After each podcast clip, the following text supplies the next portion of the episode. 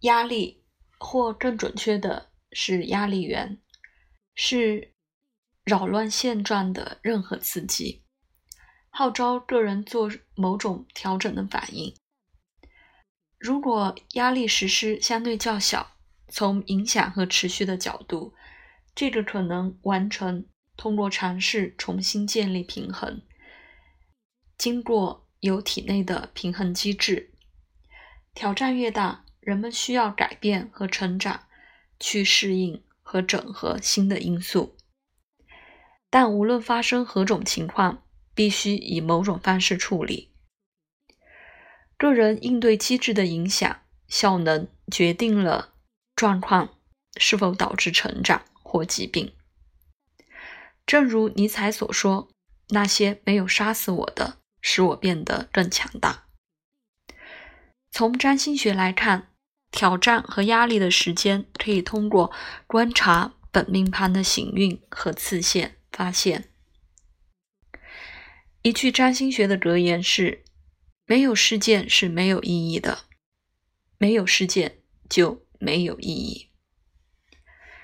事件可能是内在的，像是想法或感受的改变；外在以某种形式出现。”例如关系的传闻，或职业，或发生在身体上的，就像事故或疾病。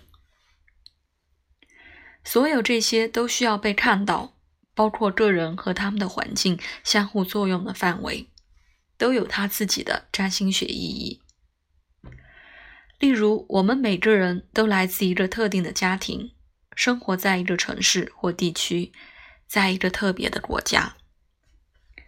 这些中的每一个因素，家庭、城市和国家，有它自己的盘，持续的通过星体运动和在它范围的每个个人相互作用而被激活。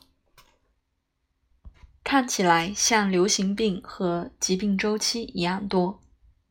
如果没有更多，比起和个人的星盘与这些国家关系密切。因为记住这些注意事项是至关重要的，通常很困难。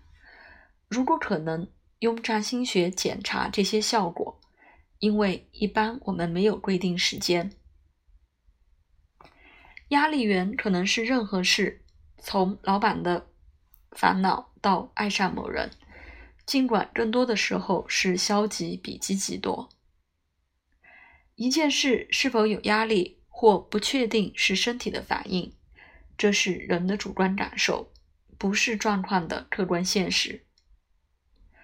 主观现实如上所述，取决于内在的期望和过去的经历。